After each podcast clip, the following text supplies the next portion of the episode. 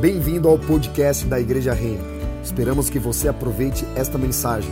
Mais informações sobre este conteúdo e outros recursos, visite reino.church. Abre comigo lá na sua Bíblia em Lucas capítulo 1, versículo 26. Lucas capítulo 1, versículo 26. Antes eu quero lembrar alguns pontos que nós falamos no domingo passado. Eu quero que você repita para a pessoa que está ao seu lado. Não sou, não tenho o hábito de fazer isso, mas estou fazendo só para quebrar um pouco o gelo. Fala para a pessoa do seu lado. Você carrega algo maior que você. Você carrega algo maior que você. E nós falamos que Zacarias e Isabel eles tinham a responsabilidade de gerar João Batista. E Zacarias ele ficou mudo, Deus fez com que ele ficasse mudo para que ele aprendesse a gerar filhos, porque ele era um homem de Deus, ele ministrava a presença do Senhor, mas ainda ele não tinha a experiência de gerar um filho, de cuidar de um filho. E agora neste momento nós daremos continuidade falando sobre a vida de José e Maria e a responsabilidade de gerar e cuidar do nosso Senhor Jesus. Versículo 26. A palavra do Senhor diz assim: no sexto mês, o anjo Gabriel foi enviado por Deus a uma cidade da Galileia chamada Nazaré, a uma virgem que estava comprometida a casar com um homem da casa de Davi, cujo nome era José. A virgem se chamava Maria, e aproximando-se dela, o anjo disse: Salve, agraciada, o Senhor está com você. Ela, porém, ao ouvir esta palavra, perturbou-se muito e pôs-se pôs, pôs a pensar no que poderia significar esta saudação. Mas o anjo lhe disse: Não tenha medo, Maria, Maria, porque você foi abençoada por Deus.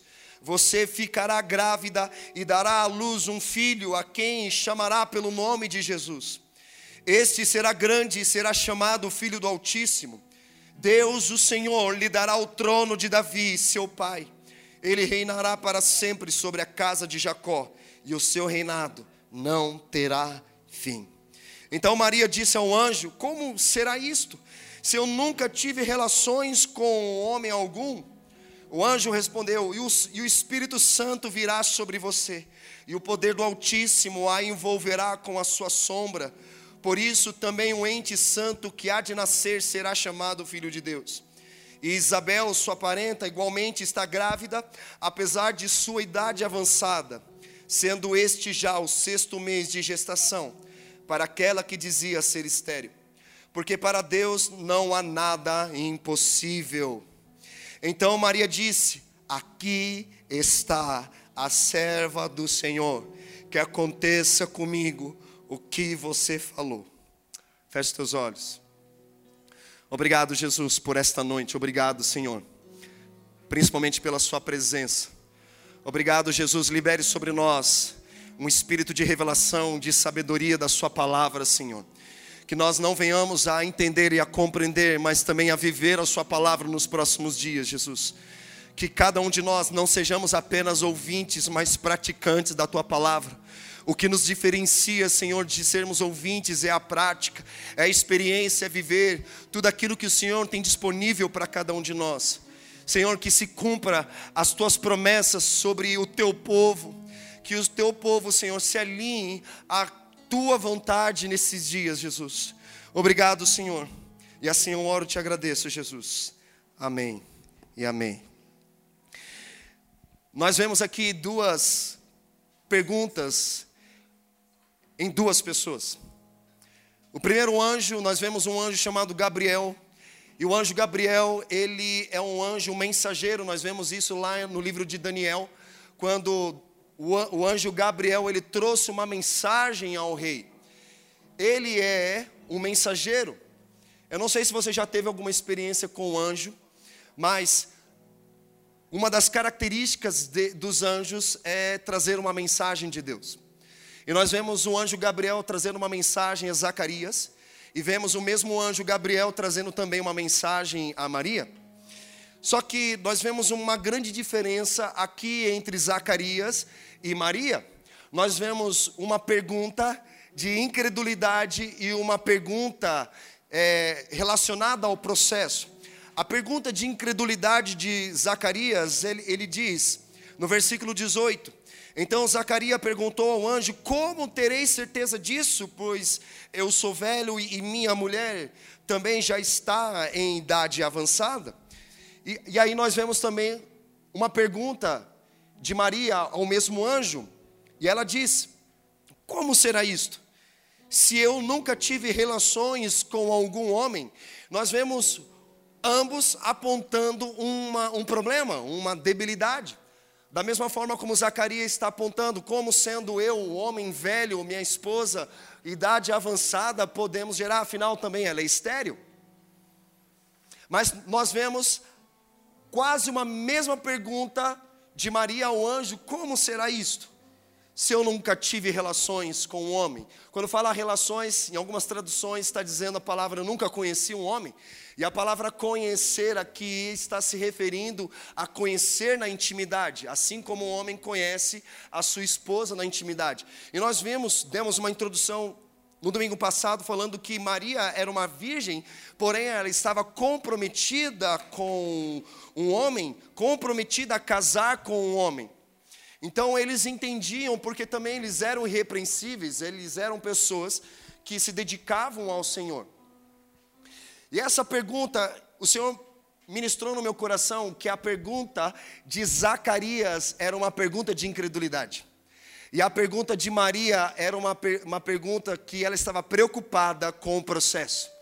Ela não estava preocupada com a incredulidade, ela estava mais preocupada com o processo. E nós vemos a resposta quando o anjo fala para Maria como seria, no versículo 35, o Espírito Santo virá sobre você e o poder do Altíssimo a envolverá com a sua sombra. Por isso também o ente santo que há de nascer será chamado Filho de Deus.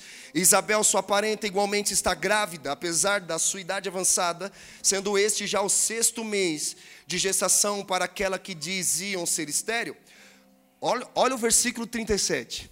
Porque para Deus nada é impossível nada é impossível. E olha a resposta de Maria.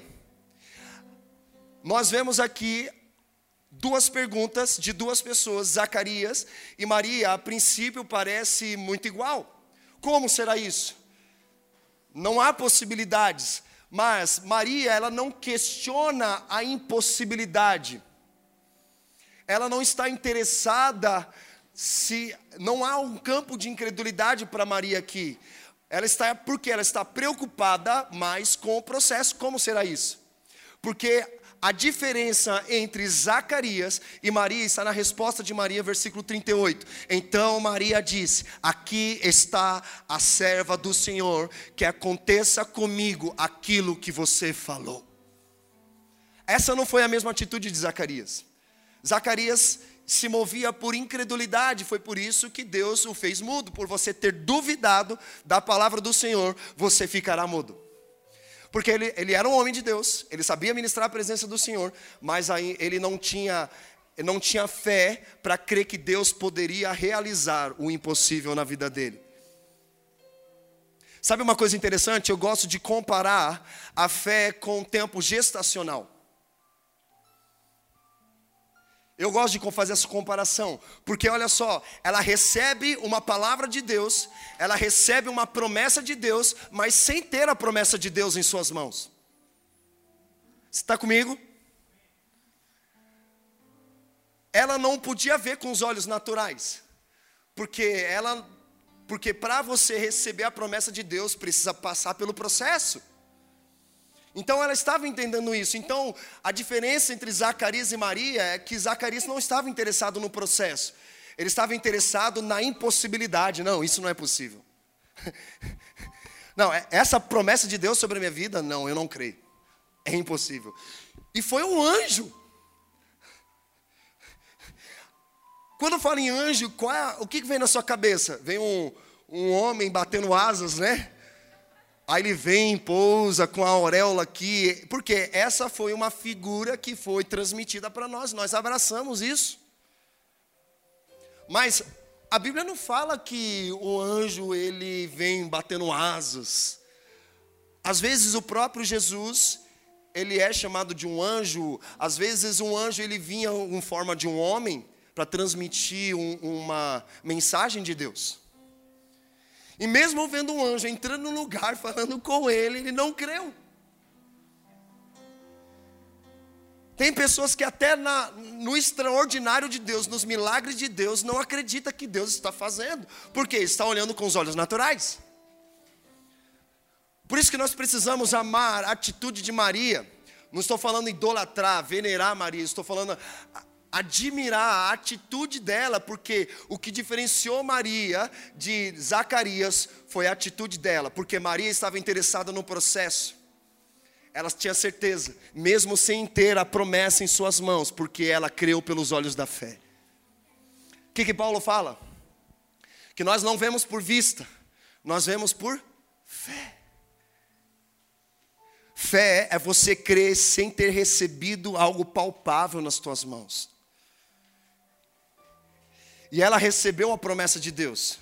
E ela se submeteu a esse processo. E ela, mesmo sem não ver com os olhos naturais, mesmo sem poder tocá-la, ela estava gerando dentro dela.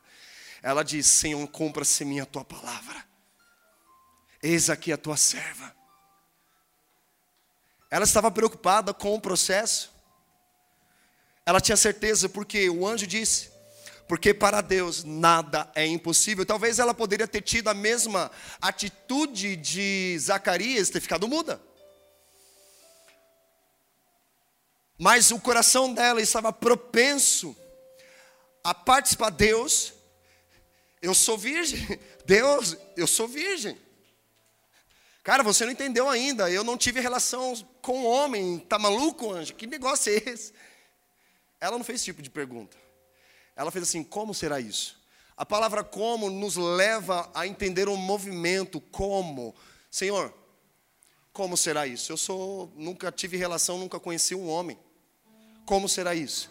E aí o anjo foi dando as instruções, porque ele é mensageiro, ele foi trazendo as instruções para Maria, e aí no final ela termina dizendo: Que aconteça comigo a sua palavra. Sabe qual é a maior dificuldade nossa? É crer na promessa de Deus. Porque diante de uma situação, de uma circunstância adversa, você se depara com o quê? Com a impossibilidade. Não, isso não é possível, porque as condições não são favoráveis. Sei lá, cara, acontece várias coisas, desemprego, falta de recurso, um parente morreu, lidar com a ausência de um, ente querido. Não sei, são várias circunstâncias na vida. As coisas não estão acontecendo da forma como você planejou, desejou. Porque nós queremos uma vida fácil, tranquila e segura. Por mais que a gente fale não, mas lá no fundo nós queremos que as coisas de fato elas aconteçam da forma como você planejou. Mas será que aquilo que você está planejando está alinhado com o processo, está alinhado com o plano de Deus?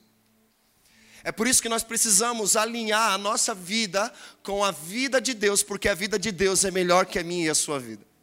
Pode ter certeza disso. Os planos de Deus são maiores do que os nossos. E aqui, continuando, versículo 39, diz o seguinte: Naqueles dias, Maria se aprontou e foi depressa à região montanhosa, a uma cidade de Judá. Entrou na casa de Zacarias e saudou Isabel. Quando Isabel ouviu a saudação de Maria, olha só, a criança lhe estremeceu no ventre, então Isabel foi cheia do Espírito Santo só pela saudação. É tipo, bom dia. Meu Deus, canta labas. É tipo isso.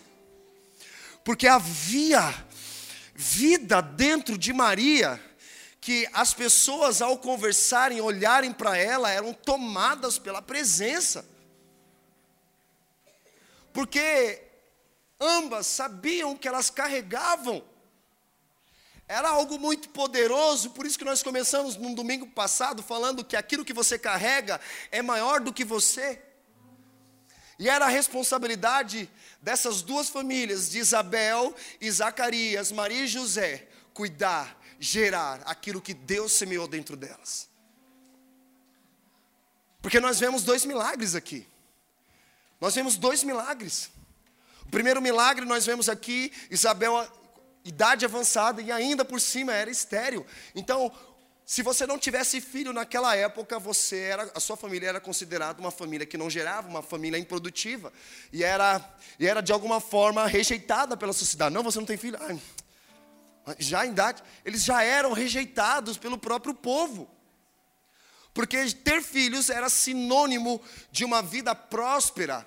E outra, significava que era uma vida que não tinha pecado. Porque se você olhar bem a cultura judaica, eles olhavam se alguém tivesse uma enfermidade, alguma debilidade, essa pessoa tem pecado. Por isso que os discípulos perguntam, quando eles viram um cego, Senhor, quem foi que pecou? Ele ou foram os pais? Os caras já entendiam, já era visível. Ou seja, eles concluíam que a enfermidade era originada através de pecado. Não, pecou. Pecou, pecou, olha lá. Não anda perto dele. Ele é leproso. Ele é cego. Ele tem lepra. Ele não ouve pecado. Ah, não gerou? É pecado, pecado. Então eles já eram rejeitados. E nós vemos que o próprio anjo, o próprio Deus deu o nome deles. João e Jesus. E quando Maria estava gerando, a Bíblia fala que, na verdade, estava prestes a dar a luz. A Bíblia fala que todo mundo falou assim: não, coloca Zacarias o nome dele. Todo mundo põe Zacarias, põe Zacarias. Ó, um grande nome para você colocar no teu filho, Zacarias. Tem, eu só conheço um Zacarias do, dos Trapalhões. Nunca vi outro Zacarias. Um excelente nome para você pôr no seu filho, Zacarias. Zaca, Zequinha. E aí, ele estava mudo, e aí a Bíblia fala que ele escreveu o nome do filho numa tábua, e esse nome era João. Aí todo mundo ficou admirado. E ele começou, e ele voltou a falar. Aí pronto, aí ele des desembestou, como diz minha mãe. Que logo quando ele começou a falar, nós vamos ver depois, ele começou a profetizar sobre o filho cara. Mas olha só que interessante, voltando aqui, versículo 41. Quando Isabel ouviu a saudação de Maria, a criança lhe estremeceu no ventre. Então Isabel ficou cheia do Espírito Santo e exclamou em voz: Cara, você já andou ao lado de uma pessoa cheia do Espírito Santo? Você está mal. Semana terrível. Mas aí você se depara com uma pessoa cheia do Espírito Santo. Cara, ela levanta o teu, teu dia. Não estou falando levantar o teu, teu astral, teu, tua moral, ou coisa assim do tipo. Cara, ele desperta os mortos, nego. Desperta aqueles que estão dormindo e ressuscita os mortos. Porque ele tem vida dentro dele, flui vida dentro dele. E quando você, só de olhar para essa pessoa, você já é tomado pela presença. É por isso que é um vírus, cara. Quando você anda com pessoas quentes, a sua tendência é ficar quente. Se você anda com pessoas que só murmuram, você vai ficar murmurando. Quando você anda com pessoas que estão proclamando, estão vivendo algo de Deus, a tendência é que você seja tomado por isso também, porque é um vírus. É contagioso. Às vezes a gente fica resistente, né? Porque você olha para aquela pessoa que está feliz, você está triste, Aí você fala, aí fica aqueles ciúmes, né? Como? Ele não sabe o, a semana que eu tive? Como que ele pode estar rindo, cantando, profetizando?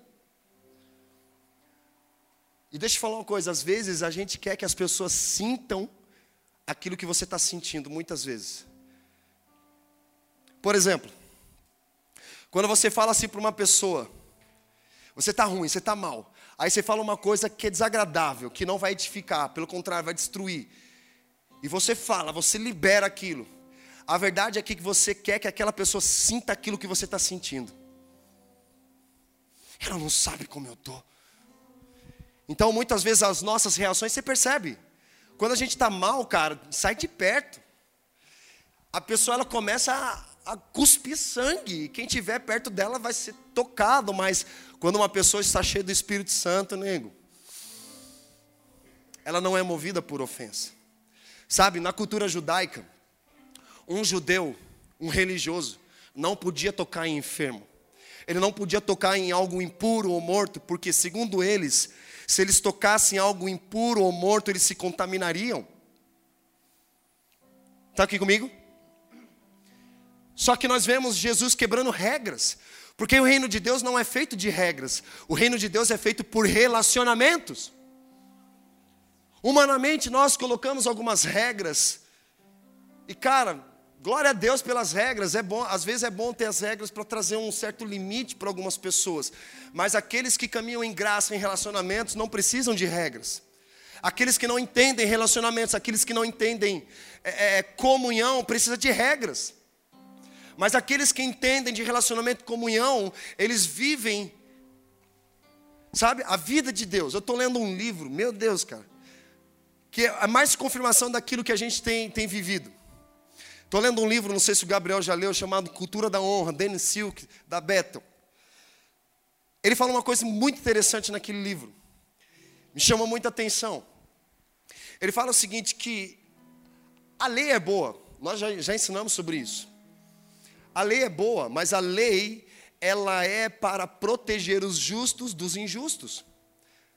A lei existe para isso. E ele mas só que ele falou uma coisa interessante que que a nossa vida precisa ser pautada em relacionamento. Aí ele contou uma história que me chamou muita atenção. Estava fazendo um casal, estava fazendo um, a escola Bethel, de ministérios. E no segundo ano da escola, um casal, eles estavam tendo relações sexuais e a menina engravidou. Imagina o escândalo. E aí a liderança precisou se reunir para discutir o que fazer com aquela situação. Afinal, eles eram líderes de louvores, de louvor em suas igrejas locais, e eram pessoas muito influentes. E aí eles chamaram essas pessoas para conversar e falaram: e aí, qual é o problema? Acabou que esse casal não sabia qual era o problema, eles só estavam chorando e falaram: Ó, oh, a gente estava tendo um relacionamento e ela engravidou, e agora? Mas qual é o problema? O que, que nós vamos fazer? O casal não sabia o que fazer.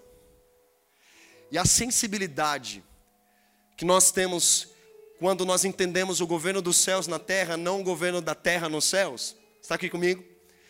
entende como nós lidamos com uma situação como essa. E eles chegaram à conclusão de restauração para aquele casal, porque eles viram um completo arrependimento, viram, viram que de fato eles se amavam, só que eles precisavam prestar contas aos demais alunos e também eles lideravam pessoas. E sabe qual foi a atitude deles? Depois que eles entenderam qual era o problema e confessaram qual era o problema, quando você comete um pecado e não sabe qual é o problema, não se arrepende. Está se arrependendo do quê? Não sei. E aí eles foram restaurados porque de fato houve um verdadeiro arrependimento. E a beleza foi que a forma como eles tiveram que lidar com a situação era um, governo dos céus, trazendo uma influência sobre a terra. E aquele casal ele foi restaurado porque eles souberam como lidar com essa situação. E eles teve eh, como eles lideravam pessoas, eles ministravam pessoas, eles chegaram diante dos alunos das quais eles lideravam e chegaram e falaram assim, gente, é o seguinte, aconteceu uma situação e nós queremos abrir o nosso coração para vocês. E aconteceu isso e esse assado, e eu quero pedir perdão porque eu estou muito arrependido. Deixa eu te dizer uma coisa, gerar um filho não é maldição não é um problema. Porque às vezes, sabe aquela coisa, a gravidez não planejada? E aí nós nos deparamos com uma situação como essa e olhamos para um filho que não foi planejado e começa a rejeição. Pensa em aborto, pensa em uma série de coisas. A cabeça começa a surtar porque aquelas pessoas não estavam preparadas e estavam planejando para isso. Mas a sensibilidade dos líderes em lidarem com essa situação, cara, que é o que me chama mais a minha atenção. Que aí, por isso que é o nome, cultura da honra. Que é estabelecer um governo dos céus na terra, não estabelecer o governo da terra nos céus. Está aqui comigo? Uma outra situação que ele conta foi a respeito que o marido havia traído a sua esposa há 15, 20 anos atrás. Só que ele confessou para a esposa e também eles eram líderes de louvor. E ele era um cara que conduzia milhares de pessoas, ensinavam as pessoas a cantarem Eu te amo, eu te amo, mas ele não amava a própria esposa e os filhos. Ele levava toda a igreja a cantar eu te amo, eu te amo para Deus, mas ele não dizia para a esposa eu te amo e para os filhos eu te amo. Sabe por quê? Ele nunca ouve, ouviu do pai um eu te amo, meu filho. Então ele não sabia transmitir. Perguntou, perguntaram para ele: "Qual é a linguagem de a linguagem de amor da sua esposa?" E ele diz: "Palavras de afirmação." Mas se você sabe que ela espera isso de você, por que você não diz? É porque eu não sei dizer, eu não consigo dizer. Ah, então quer dizer que você consegue levar as pessoas a dizer eu te amo a Deus, mas não consegue dizer à sua esposa eu te amo? E havia um conflito, porque havia um, um, um adultério ali no meio. A esposa ficou muito mal com essa notícia, abalada. E ele completamente destruído, porque ele é um homem de Deus, ele sabe administrar a presença do Senhor mas ele escondia algo. E quando ele falou para a esposa, a esposa ficou muito mal. E aí viam que os conflitos na mente dizendo: Não, eu não sou isso mais, eu não consigo, eu não sou luz do mundo, eu estou nas trevas. E eles ensinando o processo de cura, e ele: Não, eu não creio nisso, eu não creio na promessa de Deus, eu não consigo. Isso para mim está muito distante, mas você entende que você é um filho amado, que você pertence ao reino da luz, você entende que você pertence ao reino do filho amado. Sim, eu entendo, mas isso para mim está distante, eu não consigo. E aí você percebe a guerra de dois reinados, o reino das trevas e o reino das luzes. Por mais que aqueles líderes dissessem para eles: vocês são filhos amados, há perdão para aqueles que se arrependem, a justiça de Deus. De fato, geralmente quando a gente ouve uma notícia como essa, sabe qual é a, a, a, a atitude que nós teremos? Punição. Eles merecem punidos, porque cometeram um, um crime. E nós, como igreja, precisamos puni-lo por isso. Isso é um padrão de governo da terra. Nós temos duas alternativas: ou restaurar essa família e colocarem eles na posição para que venha uma unção dobrada, ou destruir a família e toda a igreja junto. E foi tão poderoso isso para mim que me edificou tanto, porque isso nos leva a sermos sensíveis à voz de Deus no que diz respeito às promessas de Deus. Como nós estamos lidando, como nós iremos lidar e trazer soluções para algumas problemáticas com a mente do céu, a sabedoria dos céus. Aí esse casal, eles foram até essa comunidade para serem aconselhados. E aí o pastor dessa comunidade liga e falou assim: olha, porque eles já tinham voltado, o que vocês falaram para esse casal? Porque nós estamos com uma situação aqui que ele confessou isso e nós queremos, as soluções que nós encontramos foi é, falar para eles confessarem o pecado na frente de toda a igreja. Olha só que loucura. loucura. E o que, que, você acha disso? Perguntaram para o Dennis Silk. Olha, deixa eu dizer uma coisa para vocês. Eles estavam aqui, nós conversamos, ministramos, e eu pude ver um verdadeiro arrependimento no coração desse homem. De fato, ele e ele liberou, dizendo que para a esposa que eu amo, mas uma coisa foi destravada nele para que ele falasse de forma genuína que ele amava a esposa. E que havia uma família que eles estavam cuidando, eles estavam protegendo, e aquele homem foi cheio de vida, porque ele se deparou com pessoas cheias do Espírito Santo, e aquele homem não estava cheio do Espírito Santo, ele estava mal. A esposa, o marido, estavam todos maus, mas depois, quando eles trouxeram luz, derramaram a da presença de Deus na vida daquele casal, a vida veio sobre eles. Eles voltaram para suas comunidades, aos pastores, presbíteros se reuniram e chegaram à conclusão: nós precisamos trazer uma, um, uma punição para eles, porque eles pecaram. Isso, na verdade, são relacionamentos baseados por regras. Lembra da história da mulher adúltera? Havia uma lei que dizia: essa mulher foi pega em adultério e a lei determina que tais mulheres sejam mortas apedrejadas. O que o Senhor tem a dizer sobre isso? Jesus poderia fazer com que essa regra fosse cumprida. Não, de fato, a minha e a sua Bíblia, Levíticos capítulo 20, versículo 10 diz que tais mulheres sejam mortas apedrejadas. Na sua Bíblia está escrito isso. Mas Jesus era governado por uma mente celestial. Ele entendia que quando uma mente é governada pelo reino celestial, cara, quebrar regras se faz necessário. Porque onde os relacionamentos são fortes, é justamente as regras não precisam. Vocês estão aqui comigo? E o que eu quero trazer é essa consciência de nós andarmos com pessoas cheias do Espírito Santo. A importância. Às vezes você não vai estar com o seu tanque cheio. E você precisa ser humilde e reconhecer, cara, eu não estou bem. Eu preciso estar com pessoas que estão buscando ao Senhor. Mais do que eu. Porque quando você se junta com essas pessoas, ontem mesmo a gente estava numa célula, cara, que coisa maravilhosa. Se desse, a gente ficaria em vigília e o negócio ia embora. Porque estava um ambiente tão favorável, mas tão palpável da presença de Deus, que as pessoas estavam sendo tocadas nos seus mais íntimos, coisas que somente Deus sabia, Deus tocou. Está aqui comigo? Versículo 42: exclamou em alta voz: Bendita é você entre as mulheres, e bendita é o fruto do seu ventre, e que grande honra é para mim receber a visita da mãe do meu Senhor. Pois logo que me chegou aos ouvidos a voz da saudação que fez, a criança estremeceu de alegria dentro de mim. Meu Deus. Que, alegre, que, que criança se alegrou? João Batista. Só de ouvir a voz. Você sabia que criança no ventre da mãe já está ouvindo? Depois de aproximadamente três meses ela já ouve, ela já vê. Aí, né, como curioso que eu sou, digitei lá no Google, no YouTube. Gestação. Aí veio o primeiro vídeo Bayer, da, da empresa Bayer, mostrando sobre o processo gestacional na barriga da mãe. Cara, é a coisa mais incrível. Eu estava ouvindo com fone, e ele que entrou ficou assim: O que, que, você está vendo? Eu falei: Olha, olha que coisa linda, meu. Sabe como funciona? De forma básica. Depois você entra lá no YouTube você vê. O homem, ele tem um elemento chamado espermatozoide.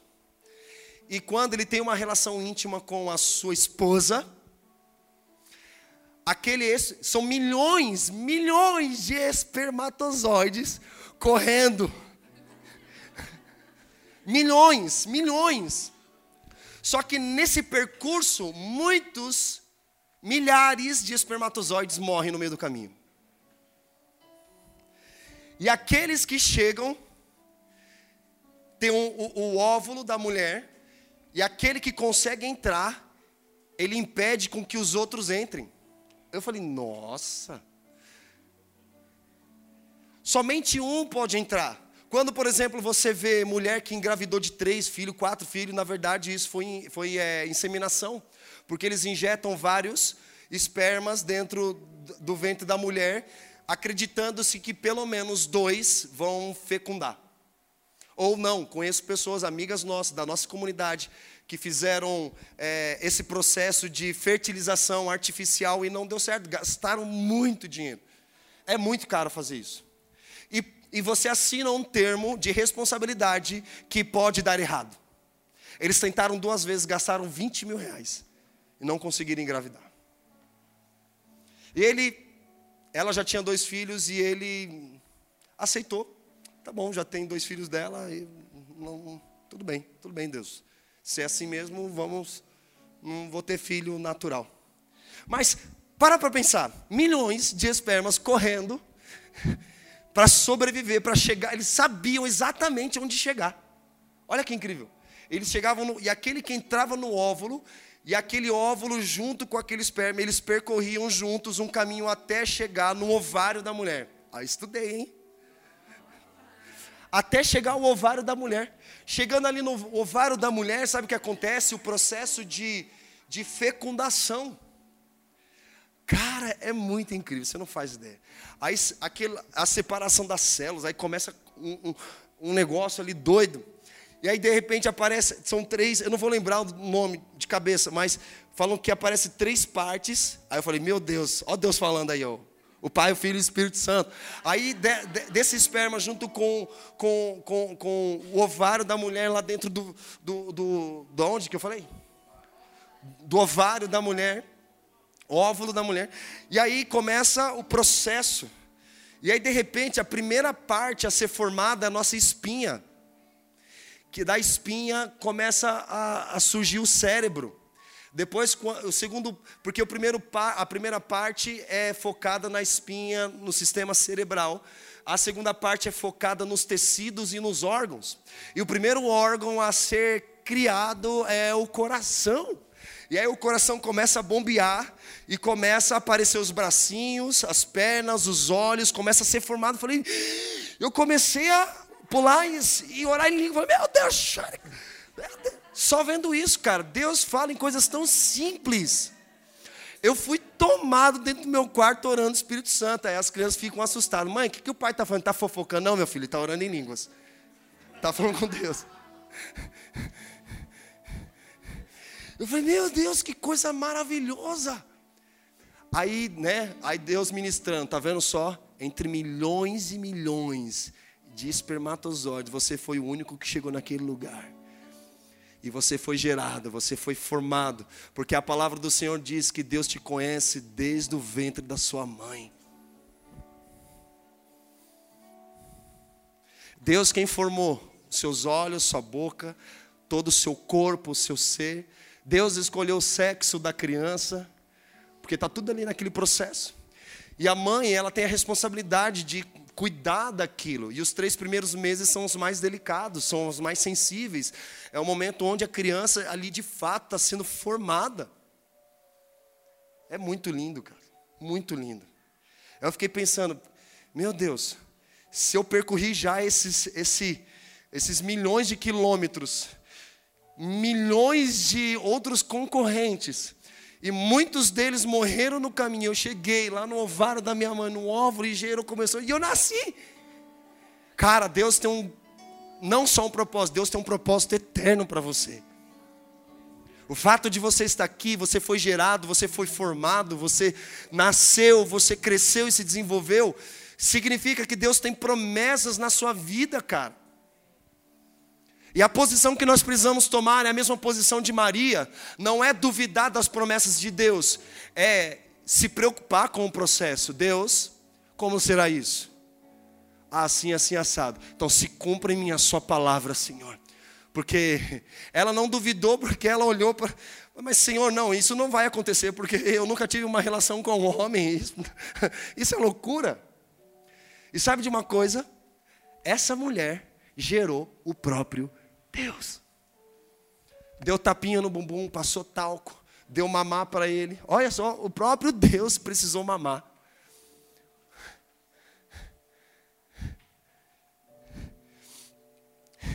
Mas o que chama atenção aqui, naquilo que nós estamos lendo, foi: Pois logo que me chegou aos ouvidos a voz da saudação que você fez, a criança estremeceu de alegria dentro de mim. 45. Bem-aventurada a que creu, que acreditou, porque serão cumpridas as palavras que lhe foram ditas da parte do Senhor. É por isso que eu gosto de comparar a fé com o tempo gestacional. Ela creu sem antes ter em suas próprias mãos o filho. Está entendendo? Está aqui comigo? Porque ela creu na promessa, ela acreditou no processo sem ter os filhos nas, nas mãos. Porque ela sabia que havia um período de nove meses. Senhor, não sei como vai ser, mas eu creio. Lembra o chamado de Abraão? Deus chamou Abraão e Abraão falou: Mas onde fica essa terra que eu não faço ideia? Mas ele creu. Deus, ele creu sem conhecer. Às vezes é necessário, às vezes acontece isso com a gente. É você crescer, ter conhecido, sem ter estado naquele lugar. Deus, eu creio, é lá mesmo que Senhor vai me. Não sei, não conheço, nunca pisei meus pés lá, mas é isso mesmo? Então eu creio na tua palavra. Não sei como vai ser, mas eu creio. Por isso que a fé é trazer à existência aquilo que não existe. E a fé é a firme certeza das coisas que se, se vem, não se vêem, a prova das coisas que se esperam a expectativa. Você vê a criança, Joaquim e Tel, quando estavam sendo gerados, estava dentro, a gente não via o bebê, a não ser por ultrassom, mas não via de forma nítida, mas estava lá.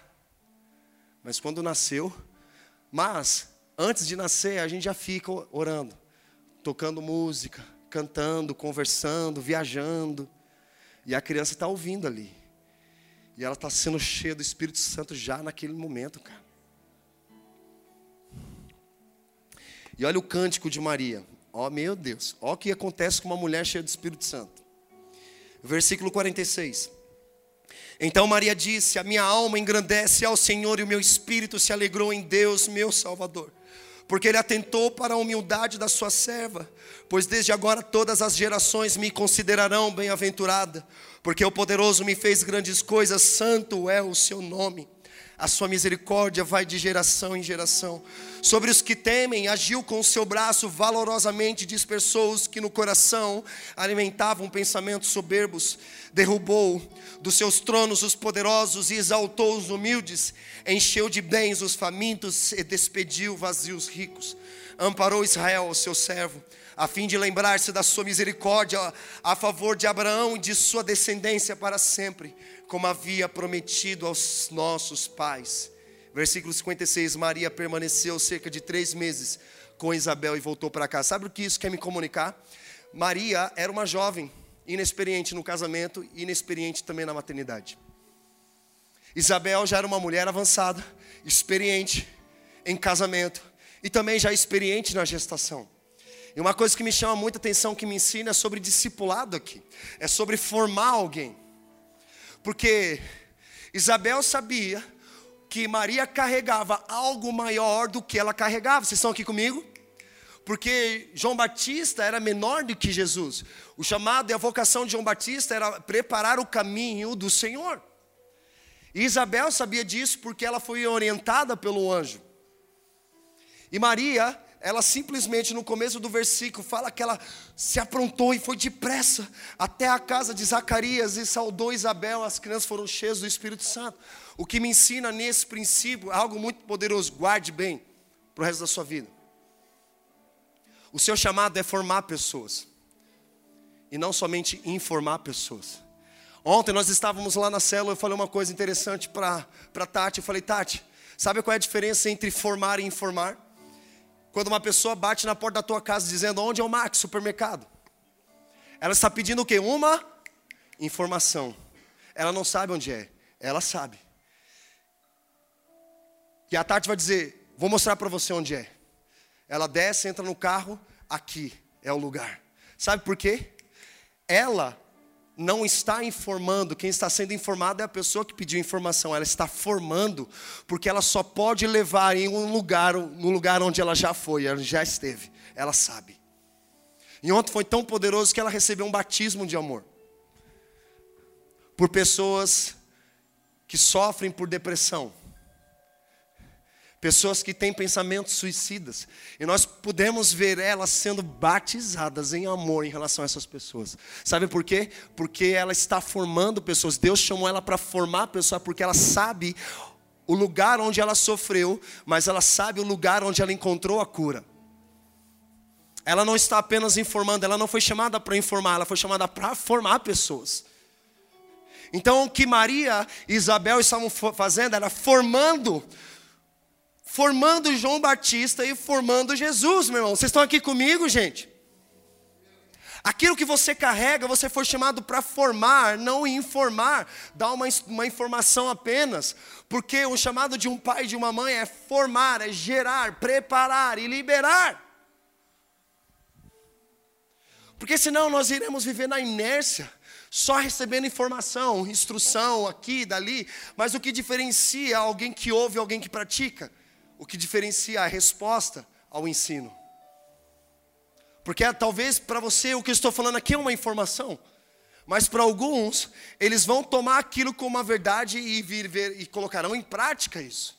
Essa é a diferença entre Isabel, entre Zacarias e Maria. Maria tomou uma atitude porque ela creu mesmo sem ter nas mãos. E a gente movido por um imediatismo, não, eu preciso ver, não, eu, e é no meio do percurso você vai perdendo a fé, porque você não está vendo algo. Mas deixa eu falar uma coisa: é processo. É processo, entendeu o processo? Cada um aqui está vivendo um processo diferente, porque cada um tem uma experiência diferente, cada um aqui tem uma família diferente, mas entenda o processo. Creia nas promessas de Deus, que Ele é fiel para cumprir. Sabe, olha para essa pessoa que está ao seu lado aí. Você olha para ela e fala assim: quem é, pergunta para ela, quem é você? Às vezes você nem conhece, mas daqui a cinco anos, nego, você vai ouvir falar muito dela, sabe por quê? O nome dela será temível no inferno e conhecido nos céus.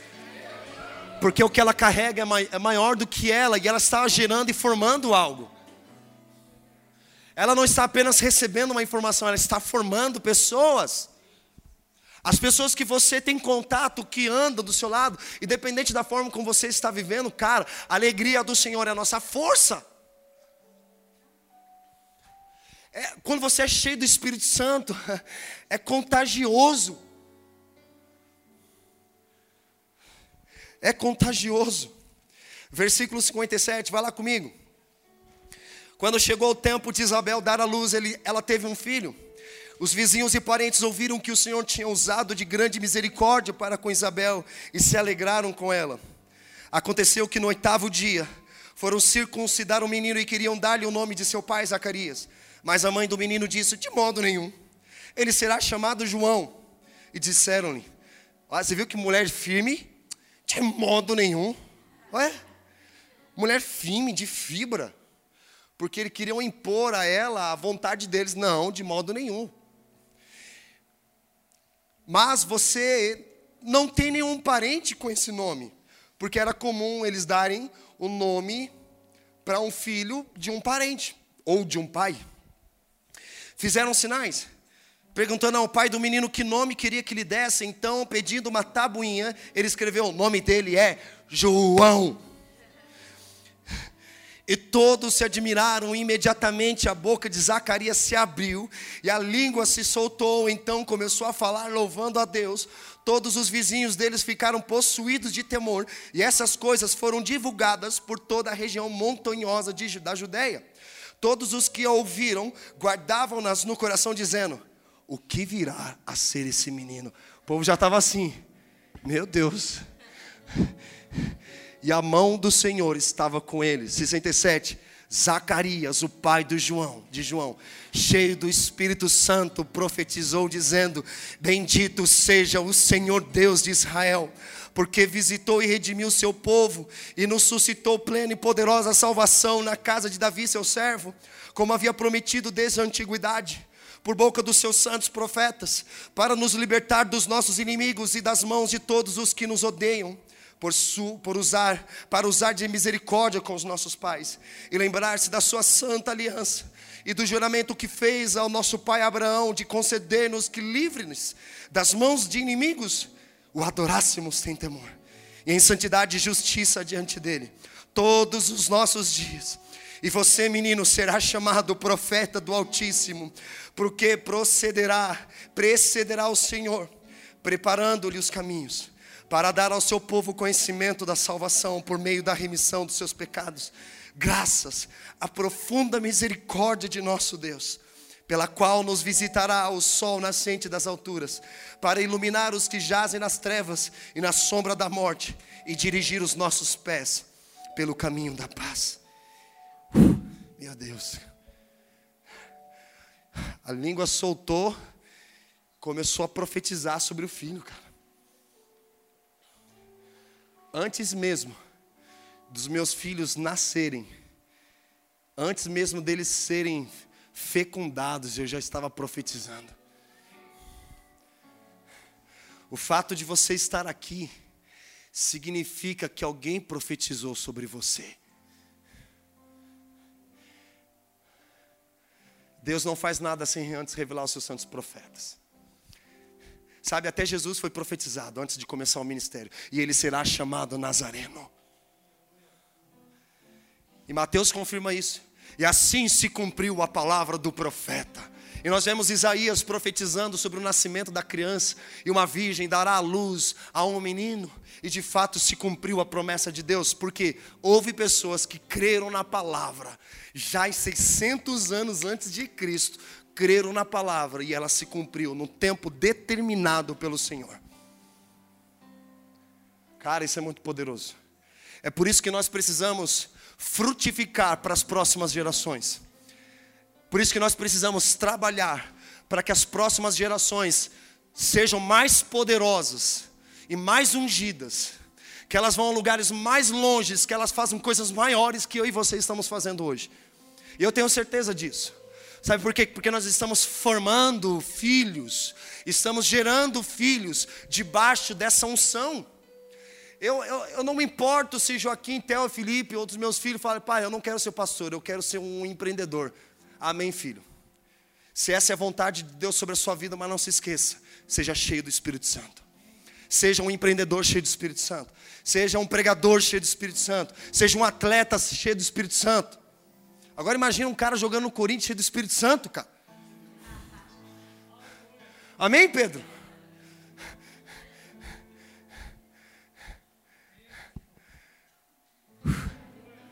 Aleluia. Vamos ganhar um campeonato esse ano. Vocês estão aqui comigo? É sobre formar pessoas, cara. É por isso que Jesus nos chama para fazer discípulos. Fala de formar pessoas. Formar pessoas. É tão natural que a gente está formando pessoas, nem sabe o que a gente está fazendo, porque é nosso estilo de vida. A gente está pregando o evangelho, nem sabe que a gente está pregando o evangelho. A gente está tão cheio do Espírito Santo, entrando no ônibus, está pregando evangelho, só conversando, falando, não é? Por que parar o ônibus? Porque deixa Não, é só na conversa aqui, toca um, tocou o outro, tocou o outro e pronto, começa. A... É contagioso.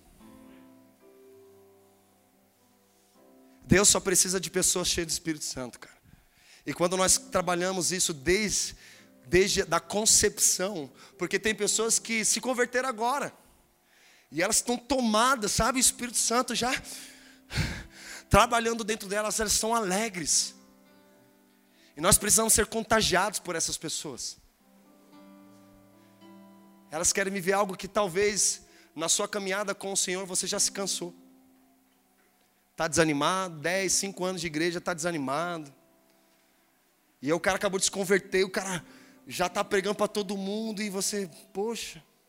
Dez anos se arrastando, ferido, mancando.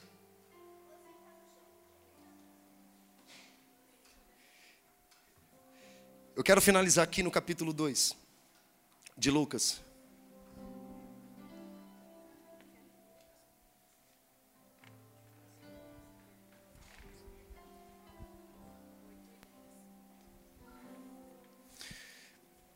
Naqueles dias foi publicado um decreto de César Augusta, César Augusto, convocando toda a população do império para recensear-se. Este, o primeiro recenseamento, foi feito quando Quirino era governador da Síria. Todos iam alistar-se, cada um à sua própria cidade. José também saiu da Galileia, da cidade de Nazaré, e foi para a Judéia até a cidade de Davi, chamada Belém por ser ele da casa e família de Davi, a fim de alistar-se com Maria, sua esposa, que estava grávida, e aconteceu que, estando eles, ali chegou o tempo de ela ter a criança. Então Maria deu à luz o seu filho primogênito, enfaixou o menino e o deitou numa manjedoura, porque não havia lugar na hospedaria. Meu Deus. Quando fala primogênito é porque Maria ela teve outros filhos depois de Jesus. Jesus teve irmãos. E olha que interessante, foi uma mensagem que nós demos aqui no culto de Natal, que o próprio Deus, ele poderia escolher o lugar onde ele queria nascer. E nós fizemos uma pergunta retórica: se você pudesse escolher o lugar onde você gostaria de nascer, onde você escolheria? Alguns dizem, pastor, Campo Limpo, Taboão da Serra. Eu escolheria Tabuão, outros escolheriam Califórnia. Outros escolheriam Havaí, outros escolheriam as ilhas gregas, outros escolheriam a Europa. Mas você não tem esse poder para escolher. Jesus tinha, porque ele era Deus. Mas ele escolheu nascer uma manjedoura. Quando nós lemos o livro de Lucas, uma coisa interessante, o livro de Lucas é focado aos gentios. Ele fala muito para os pobres e as viúvas, os desprezados prostitutas, ele enfatiza muito a questão social, o lado humano que nós precisamos ter. E ele enfatiza também a, a humanidade de Jesus. Jesus, ele, Deus se fez homem, mas ele poderia escolher não ter nascido em Belém. Ele poderia ter escolhido ter nascido em um lugar de paz, mas ele escolheu nascer em Belém. E sabe aonde? Numa manjedoura. Sabe o que era uma manjedoura? O lugar onde eles colocavam o resto de comida para os animais comerem. Muito provável que nenhum de nós escolheríamos ter nascido num lugar como esse. Onde você nasceu? Manjedoura. Meu Deus. Nossa. Onde você nasceu? Tá bom da Serra. Pode vir alguma coisa boa de lá? Embu das Artes. Uh.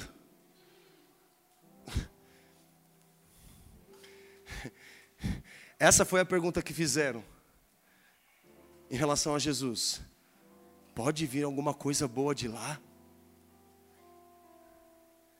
Porque a, a, a, forma como nós conhecemos as pessoas de lá não são boas. As notícias que correm até lá, de lá até aqui não são das melhores. Só pessoas que roubam, pessoas que adulteram, pessoas que mentem, pessoas que matam, pessoas que enganam as outras pessoas, pessoas que desonram os pais, ninguém se ama, só se odeiam.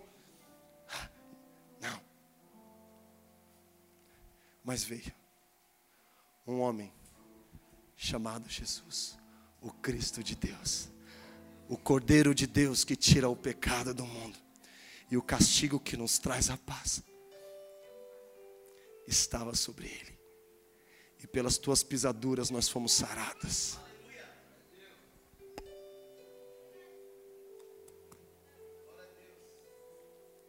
Você é um improvável, que talvez você não acredita nem naquilo que você carrega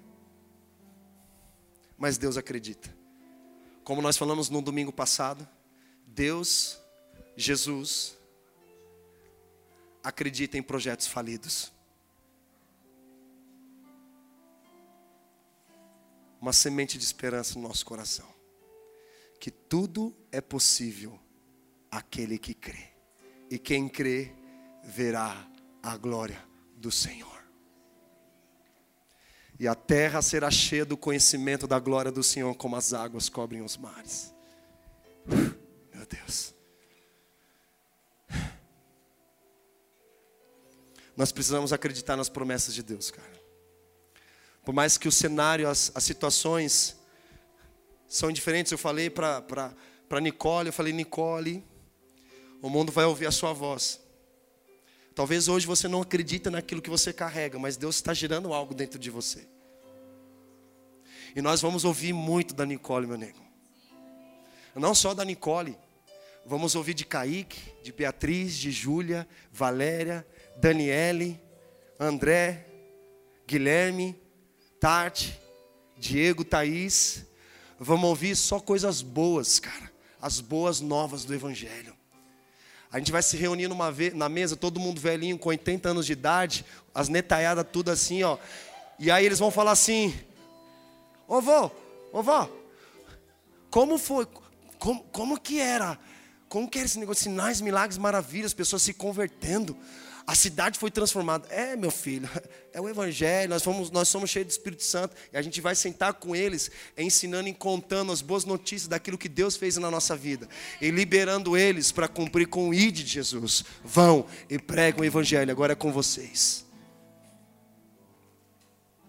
Cara, isso é muito poderoso. Isso é muito poderoso. Os meus filhos serão maiores e mais poderosos do que eu. E quando eu estou me referindo a jo, jo, Felipe, Joaquim Theo, estou me referindo a vocês também. Vocês vão a lugares muito longes, cara. Que vocês jamais imaginaram pisar os pés de vocês. O mundo precisa ouvir o que você carrega. Sabe aquela pessoa lá no seu trabalho? Está depressiva? Lá na sua escola? Na sua faculdade? No seu bairro? Na sua casa? Elas precisam ouvir o que você carrega. E o que você carrega é muito poderoso. Você é como se. Eu lembro que a gente. A gente teve uma. A Ilustra Vida que trabalhava com arte, você vai voltar, glória a Deus, em nome de Jesus. Sabe o que a gente colocava na embalagem? Uma embalagem frágil, que carrega um conteúdo inabalável. A mensagem. A embalagem é frágil, mas a mensagem é inabalável, cara. Nós somos frágeis, mas o que nós carregamos é mais forte, mais poderoso do que nós mesmos. Deus quer usar a sua vida, cara. Deus quer usar a sua vida. Eu vejo aqui muitos Josés. Sabe, José teve um papel muito importante na formação de Jesus. Por mais que ele não era o pai genuíno de Jesus, ele era o pai adotivo de Jesus, mas ele teve a responsabilidade também de proteger a sua esposa.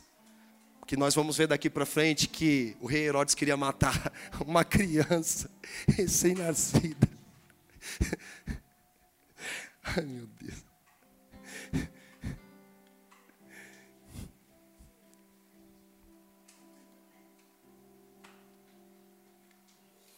Feche seus olhos. Coloca a mão no seu coração. E o próprio Espírito Santo vai começar a tocar você neste momento. Eu não sei como você chegou, mas eu tenho certeza como você vai sair.